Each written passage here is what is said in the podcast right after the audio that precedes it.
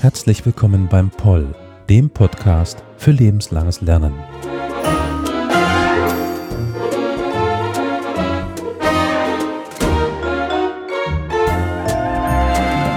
Heute zu einer Folge über Autobiografien.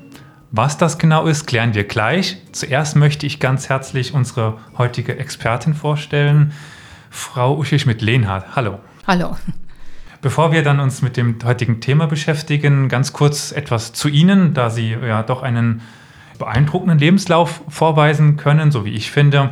Also Sie haben ähm, Germanistik, Soziologie und Kunstgeschichte studiert, haben dann auch eine Magisterarbeit äh, 1987 äh, abgegeben, Berlin, Alexanderplatz, Fassbinder, Dublin, eine Untersuchung zu den Problemen der Adäquatheit und Deutung der Literaturverfilmung.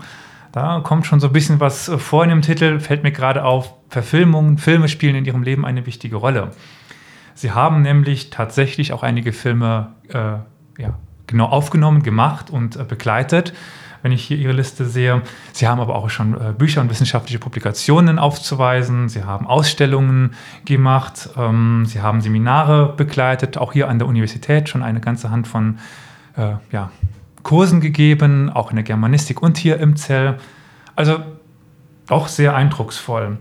Und Sie sind auch seit 2011 ähm, Vorsitzende und Gründung, äh, Gründerin des, der Wolfgang Staude Gesellschaft. Ich packe auch noch in die Shownotes einen Link zu dieser Gesellschaft und zu Ihnen auch. Und dann können Sie sich, liebe ZuhörerInnen, gerne da mal ein, ein Bild machen von Frau Uschi Schmidt-Lehnhardt und ähm, sich mal diese Person anschauen. Aber heute dürfen wir Sie hier haben zu einer Folge über Autobiografien. Da kommt einem, erstmal bei mir kam ganz grundlegend die Frage, was, also ich weiß ungefähr, was Biografien sind. Als Historiker lese ich die nun mal, aber ganz grundlegend, was sind denn Biografien? Genau. Ich äh, fange jetzt einfach mal mit dem altgriechischen, mit der altgriechischen Bedeutung an. Also Bios heißt das Leben, Graphein schreiben und Auto selbst. Und wenn man autobiografisch schreibt, schreibt man also über sein Leben, über sein eigenes Leben.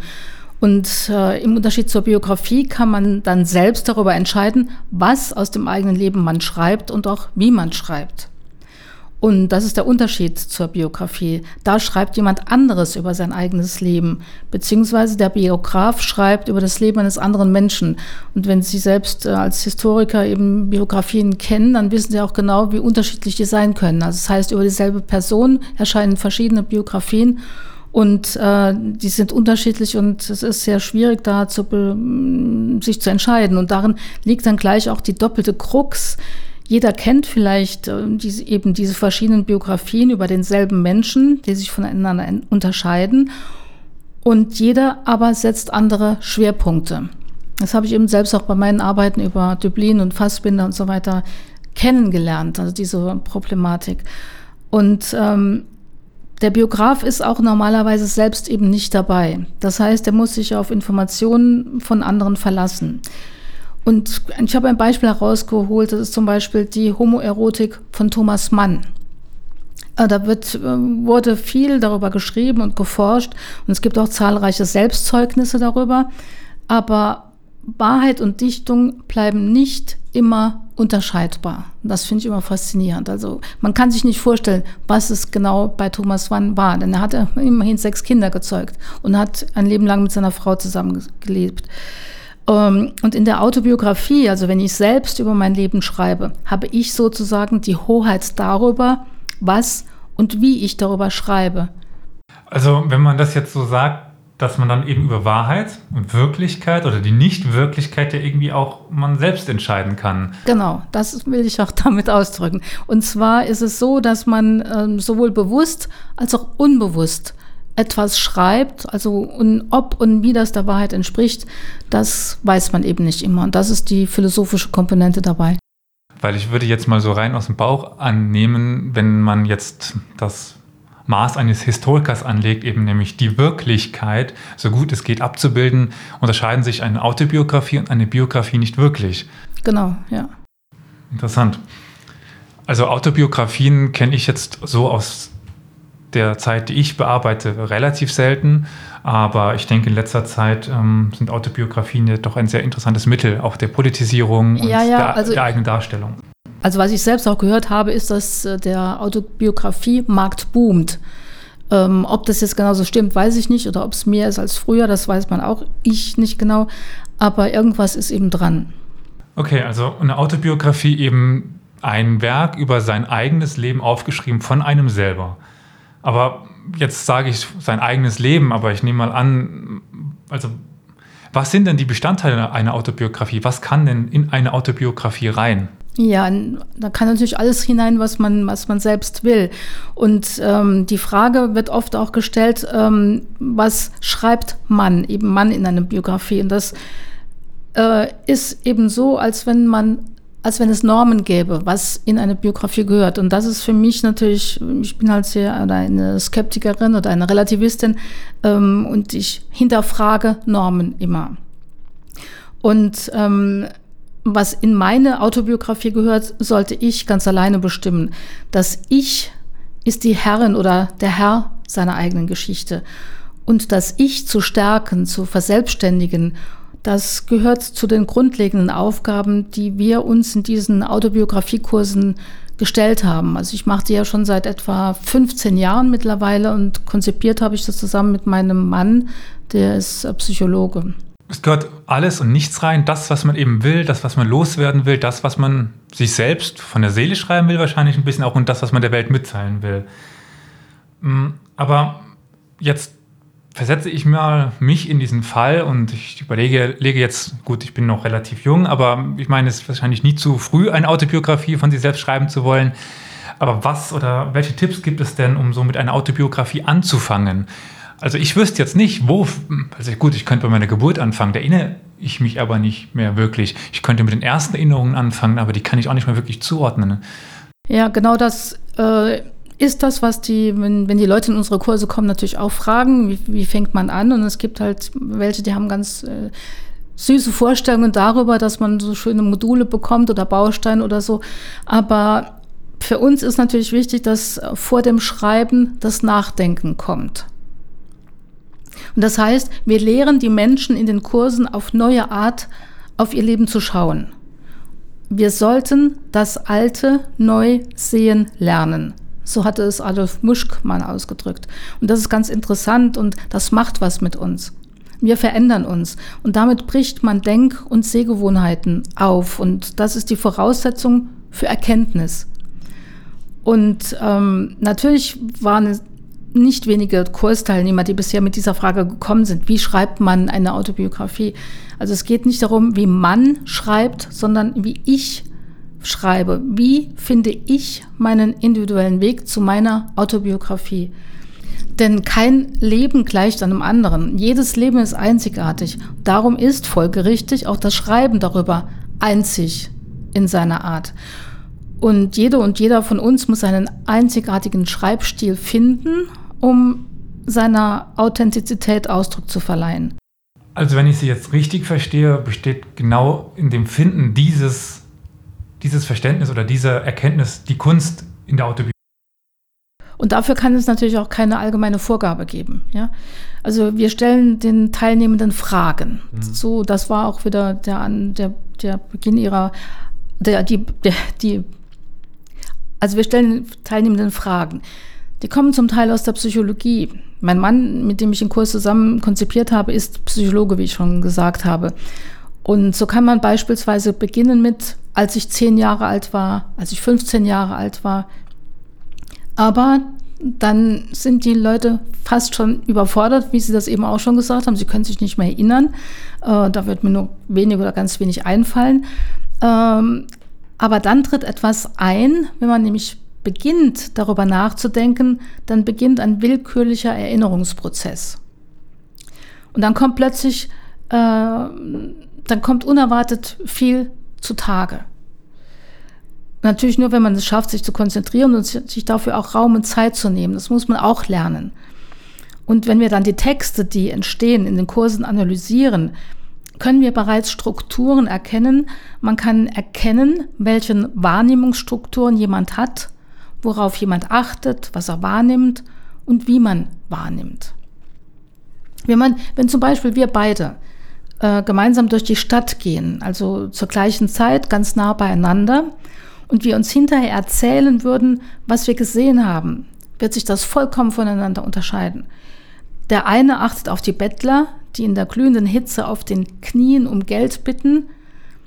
Der andere ist, äh, der anderen ist die große blonde Frau auf den hochhaarigen Schuhen aufgefallen, die beinahe umgeknickt wäre. Oder mein kleiner dreijähriger Neffe hat sich vor Begeisterung fast weggestaunt, als er die riesigen Räder eines Baggers gesehen hat. Und seine zweijährige Schwester war genauso aufgeregt wie er, nur weil ihr eine Frau mit langen Haaren und einer Haarspange entgegenkam und dann hat sie gesagt, oh, wo schießt sie nur? So eine Spange will ich auch haben. Also die Menschen haben vollkommen unterschiedliche Fokussierungen auf das Leben und die Welt. Und oft glaubt man, die anderen sehen die Welt, die Welt genauso wie man selbst. Aber das ist nur scheinbar. Wäre ja auch irgendwie langweilig, wenn jeder die Welt so sehen würde wie der andere. Dann hätte man nur noch eine Sicht und dann. Ja, aber oft ist das so, dass man, und man versteht andere ja nicht, weil man, weil man nicht weiß, warum die anders denken und sehen als man selbst. Ja, das ist die, wichtig, eine der wichtigsten Erkenntnisse, die man haben muss, dass man nicht äh, das Bild oder ja, das Weltbild von anderen teilt, dass das nicht immer dasselbe ist, dass jeder die Welt halt aus anderen Augen sieht. Jetzt haben Sie aber schon über Ihren Mann und auch äh, teilweise an manchen äh, Positionen die, diesen psychologischen Anteil rangebracht. Und ich meine, wenn man jetzt so eine Autobiografie schreibt über sein Leben und sich damit beschäftigt und, und wie Sie gerade auch schon meinten, darüber nachdenkt, zuerst vor dem Schreiben und dann eine Struktur reinbringt, das ist ja fast schon so was Therapeutisches, äh, das aus diesem äh, Schreiben heraus kommt. Also das Gemeinsame oder auch das Alleinige, je nachdem, ob man das jetzt in einer Gruppe tut oder, oder nicht. Ich glaube, Sie sagten schon mal, wenn nicht, dann äh, frage ich das jetzt. Also es gibt auch Gruppen, die zu, zusammenschreiben. Also was kann denn aus diesem gemeinsamen Schreiben heraus entstehen? Ich würde jetzt gerne nochmal einen, einen kurzen Schritt zurück tun. Also die Frage, ähm, wie man das autobiografische Schreiben äh, in psychologischer Sicht äh, zusammenbringen kann. Ähm, die Frage, die dem autobiografischen Schreiben eigentlich oder oft zugrunde liegt, ist die Frage, wer bin ich? Was ist meine Identität? Warum bin ich so geworden, wie ich bin? Wie bin ich eigentlich? Und das ist ja eine Frage, die ganz vielen Menschen eigen ist. Ich habe jetzt gerade mit einem Mann zu tun, der sagt einfach, er sei binär. Also er ist äh, physisch ein Mann, will aber lieber wie eine Frau behandelt werden. Und natürlich muss man da gucken, wie, wie man damit umgeht, auch als, als Außenstehender. Aber mich interessiert eigentlich, wie er fühlt, wie, wie das alles so gekommen ist. Unsere Autobiografie ist Selbsterforschung. Also ich blicke auf meine Kindheit mit Hilfe der Fragen, die wir stellen. Äh, und dann fallen mir Ereignisse und Sachen ein, die ich vielleicht noch nie so betrachtet habe. Warum neige ich zur Depression oder warum bin ich immer so ängstlich? Ja, vielleicht, weil meine Mutter depressiv war oder weil sie vor allem Angst hatte. Das heißt, wenn man lernt, in dieser Art nachzudenken und mal überall nachzuschauen und vor allem einmal anders nachzuschauen als üblich, erhält man vielleicht neue Erkenntnisse über seine Psyche. Und jeder, der psychotherapeutische Erfahrungen gemacht hat, weiß, wie schwierig es ist, dort hinzuschauen, ähm, wo man eben nicht hinschauen will. Und einer unserer Teilnehmer spricht auch ausdrücklich von der Autotherapie, zu der ihm sein Schreiben geworden ist.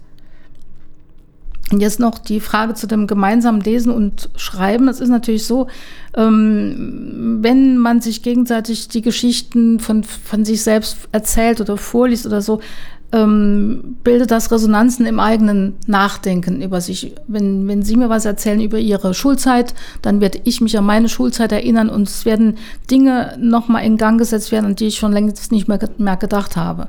Aber wenn ich daran denke, weiß ich auch, dass sie eine bestimmte Bedeutung für mich gehabt haben. Denn man trägt seine Biografie ja wie ein, ein Sack immer mit sich herum. Also man hat ja alles immer präsent. Und äh, wenn die Leute sich gegenseitig erzählen, ist das so, wie wenn man die Taschenlampe anknipst und sich gegenseitig anleuchtet. Und dann sieht man jeweils Dinge, die man vorher nicht gesehen hat oder die man vergessen hat. Und äh, es geht auch natürlich auch darum, ähm, dass man Details aus dem Leben der anderen hört oder liest, von denen man vorher nichts gewusst hat. Oder, und das dient der Erweiterung des Denkens, der Lebenserfahrung schlechthin. Ähm, ich bin besser in der Lage, mich in das Gegenüber hineinzuversetzen. Da gibt es zum Beispiel die Geschichte von diesem Vater, der sich immer aufgeregt hat, wenn seine Kinder am Essen genörgelt haben und manchmal nicht essen wollen, weil es ihnen nicht schmeckte. Zum Donnerwetter, sagt der Vater und haut mit der Hand auf den Tisch. Ich esse doch auch alles, was auf den Tisch kommt. Und da sagt die Mutter ganz leise, aber Liebling, es kommt ja nur das Essen auf den Tisch, das du magst. Der Vater hat, hat so zweierlei nicht gewusst. Er hat, es war ihm nicht bewusst, dass das Essensangebot nach seinem Geschmack ausgewählt wurde und er konnte sich nicht in jemanden hineinversetzen, der andere Geschmacksnerven hat. Also der eine mag Froschschenkel und für den anderen ist das eklig oder barbarisch. Klingt sehr interessant. Ich meine, ich kenne das aus meinem Erfahrungsschatz, dieses etwas aufs Papier bringen kenne ich. Ich meine, ich habe noch nicht äh, jetzt so etwas äh, geschrieben, aber das äh, Schreiben an, an sich kenne ich. Also das ist ganz interessant. Äh, wird ja auch häufig, äh, meines Wissens nach zumindest, in der Therapie, in der psychologischen angewandt, eben so auf diese der Problemfelder zuzugreifen.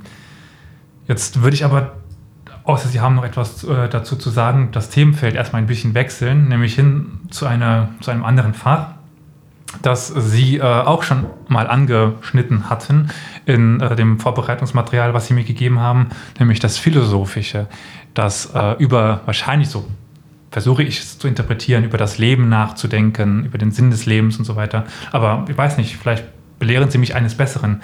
Also was ist denn das Philosophische an einer Autobiografie oder wo kann Philosophisches dort versteckt sein? Ja, ich wollte Sie nicht eines Besseren belehren, das ist genau der Punkt. Der Autobiografie geht die Frage nach dem Ich voraus. Also oft oder zumindest. Ähm, und dann die Frage nach dem Sinn. Das ist praktisch die Grundlage. Und ich weiß nicht, ob Sie den Irvin Yalom kennen. Das ist der Begründer oder Mitbegründer der existenziellen Psychotherapie. Und er spricht, oder hat das so schön zusammengefasst, von den vier Grunderfahrungen im Menschsein. Das ist äh, die Angst vor dem Tod, die Isolation des Einzelnen, die Freiheit, Verantwortung für den Verlauf seines Lebens zu übernehmen, so auch Sartre, und die Suche nach dem Sinn des Lebens. Und wo kann ich meinen Sinn für mein Leben finden? Das ist natürlich die Frage, die allem zugrunde liegt. Es ist ja nicht allen Menschen gegeben, diese Frage mit dem Glauben an einen Gott zu beantworten. Und was bleibt von mir, also wenn ich gestorben sein werde? Interessiert sich dann noch jemand für mein Leben? Das sind so die Fragen, die manche zur Autobiografie anregen. Das ist äh, für alte Menschen interessant, die ihr Leben zum großen Teil geführt haben, aber auch für junge, die die Autobiografien anderer lesen, um festzustellen, nee, so wie der oder die möchte ich nicht leben. Ich habe die Freiheit, mein Leben anders zu gestalten. Also diese Sinnfragen leiten zum einen das Schreiben der autobiografischen Texte und liegen gleichzeitig ihrer Interpretation zugrunde. So haben wir jeden, so gerade heute Morgen die Geschichte einer Frau gelesen, die eigentlich ihr Leben lang fremdbestimmt war. In ihrem Beruf, der nicht ihre Berufung war. Und nun, im Rentenalter, hat sie aufgrund einer zufälligen Fügung ihre eigentliche Liebe zur Poesie erfahren. Sie hat so den Weg zu sich selbst gefunden. Seitdem, sie seitdem, und seitdem schreibt sie. Und das macht sie, seitdem schreibt sie. Und macht seitdem immer wieder neue geistige Entdeckungen, die sie anderen weitergibt. Und dadurch bleibt sie. Also doch tatsächlich in die Richtung der Fragestellung, die ich mir überlegt hatte. Interessant. Jetzt hatten wir Psychologie, äh, Philosophie. Was ich aber auch mir jetzt so denke, ist, dass das ja auch eine Kunstform ist, also Schreiben als, als Kunst. Gibt es denn da so, so gewisse ja, Parameter, klingt jetzt ein bisschen mechanisch, aber gibt es denn, ich benutze den Begriff einfach mal, Parameter, die die Autobiografie zur Kunst macht? Ja, ja. Das ist natürlich subjektiv. Also ähm, ich meine, da bin ich natürlich mit anderen Kritikern oder so im Clinch, weil ich selbst behaupte, dass es alles äh, subjektive Einstellungen sind. Also ich, ich weiß nicht, was Kunst ist. Ich kann sie nicht definieren. Ich kann sagen, was für mich Kunst ist. Und ähm, wir haben ja anfangs gesagt, äh, dass das Schreiben über das eigene Leben halt ähm, eine eigene Art ist. Und darum hat die Autobiografie unzählbar viele Variationen, die möglich sind. Vom nüchternen Sachtext bis eben zur Kunst. Und ähm, für mich zum Beispiel ist Friederike Mayröcker, die jetzt leider vor kurzem gestorben ist, eine Künstlerin, und zwar eine autobiografische Künstlerin mit ihrem Buch Und ich schüttelte einen Liebling. Und wenn ich darf, ähm, würde ich gerne ein kleine, kleines Zitat daraus vorlesen. Also sie hat nach dem Tod ihres Lebensmannes, also sie war nicht mit ihm verheiratet, also sage ich des Lebensmannes, ähm, mit dem sie 50 Jahre zusammen war, hat sie ähm, höchst eigenwillig, eigensinnig und eigenartig, assoziativ zusammengeschrieben, was ihr gerade eingefallen ist. Und zwar eben sehr poetisch mit Wortneuschöpfungen, also das alles würde ich zur Kunst definieren, zur Kunst zählen, mit eigener Syntax zum Teil und mit eigener Zeichensetzung und in eben großer Freiheit. Jetzt kommen wir wieder zu dem Jalom und den philosophischen Grundfragen. Und das Zitat heißt, ähm, dieses mein poetisches Verfahren, nämlich poetisches Herzklopfen, während die Kuckucksuhr den Holzvogel heraushüpfen lässt, was mich abstößt, nämlich mich ganz hineinsteigern in die Materialität der Sprache, welche die Elektrisierung der Sprache erzeugt. Das finde ich doch klasse, oder? Und äh, dann das andere ist noch, mit dem sie sich auch immer beschäftigt, das immer so leitmotivisch wieder auftaucht. Zitat nochmal von ihr. Und dann folgte ein Tag dem anderen, ohne dass die Grundfragen des Lebens gelöst worden wären. Also sie hat auch noch eine gute Portion Humor. Also bei Schreiben, das ist mir auch relativ wichtig, muss man das, was nicht sprachlich existiert, in Sprache übersetzen. Es gibt nicht für alle Farbnuancen ein Wort und es gibt nicht für alle Töne ein Wort. Und für das, was man fühlt, gibt es auch nicht immer ein Wort. Dann muss man die Sprache eben danach durchsuchen, mit welchen Worten, welchen Wörtern man das, was man fühlt, am ehesten ausdrücken könnte. Und diese Eigenständigkeit im Umgang mit Sprache kann dann zur Kunst werden. Und natürlich muss man auch lernen, genau zu beobachten. Da würde ich ganz Ihrer Meinung folgen, also Wortkunst, weil man dann ja auch Bilder mit Worten schafft. Und ich denke, es gibt, gibt kaum jemanden, der widerspricht, dass Bilder Kunst sind. Aber gut, das ist eine Diskussion für eine ganz andere Aufnahme. Ja. Sie haben jetzt schon ein paar Beispiele aus dem täglichen Leben, sage ich jetzt mal, gebracht. Aber nichtsdestotrotz vielleicht mal die Frage, wenn Sie noch ein Beispiel dazu geben wollen, gerne. Aber wenn Sie jetzt so den Kurs hier anbieten zu Otto Biografie schreiben. So ganz grob, wie würde der denn ablaufen? Was würde der Teilnehmende dort dann machen? Also es ist so, dass ich habe ja schon gesagt, sind, ich mache das ja schon seit 15 Jahren. Das heißt, ähm, in die Kurse kommen Leute, die schon lange Teilnehmer sind und es kommen jeweils neue Leute. Und das ist natürlich ein bisschen schwierig für mich manchmal, äh, die alle nochmal auf die gleichen Nenner zu heben. Ähm, aber es klappt eigentlich. Und äh, für mich ist wichtig, also beispielsweise, wenn man äh, sich in Literatur, in der Literaturszene auskennt, ist es ja oft so, dass man, dort werden Texte vorgelesen, dann werden sie kritisiert und heruntergemacht und so. Und das sind alles Vorgehensweisen, die mir natürlich überhaupt nicht gefallen, weil sie das Schreiben stoppen, weil sie denn die Kreativität stoppen. Das habe ich auch lange und oft erlebt. Und bei uns ist es so, dass die Texte, die entstehen, werden vorgelesen und analysiert, also rein sachlich behandelt. Und dann ist es so, dass ich mir immer ganz verschiedene Themen und Fragestellungen überlege und zwar immer ganz dicht an den Menschen, die da in den Kursen sind, ran, weil es bringt überhaupt nichts, wenn ich äh, nicht deren Geschmack treffe. Und so dass das auch immer wieder neue äh, Konzepte sind, die praktisch mit, jeden, mit jeder Teilnehmergruppe neu entsteht.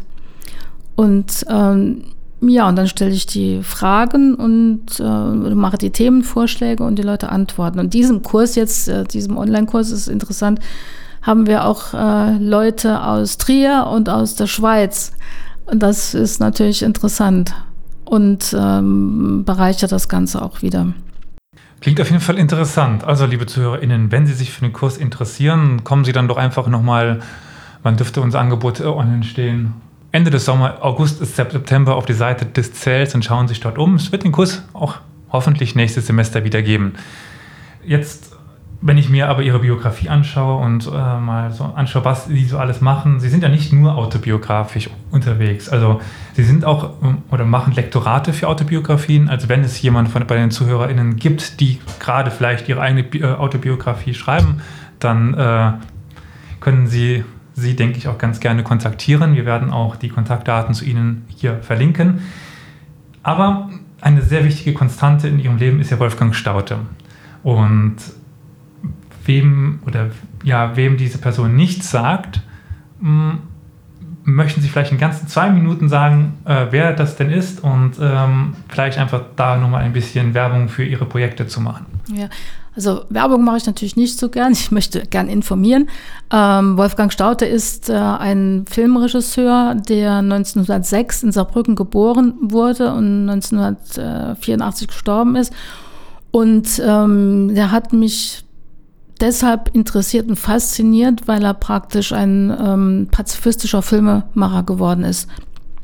Der war damals ähm, in dem Dilemma und hat wie viele andere Mitläufer während des Nazi-Regimes in dem Film Jud Süß mitgemacht und das hat ihn so geprägt und er war nach dem Krieg äh, so froh, diesen Krieg überlebt zu haben, dass er seinen Schwur umgesetzt hat, sich fortan für eine bessere Gesellschaft einzusetzen. Und seine ganzen Filme, die, äh, also wir haben auch eine Website, die äh, beschäftigen sich damit und ähm, was mir gefällt, ist, dass er einfach sehr authentisch war und sehr ehrlich mit sich. Ja, er war, er hat also den ersten deutschen Nachkriegsfilm gedreht, Die Mörder sind unter uns. Dann ähm, einige werden vielleicht kennen Rosen für den Staatsanwalt, äh, ihre Generation nicht, aber vielleicht die anderen.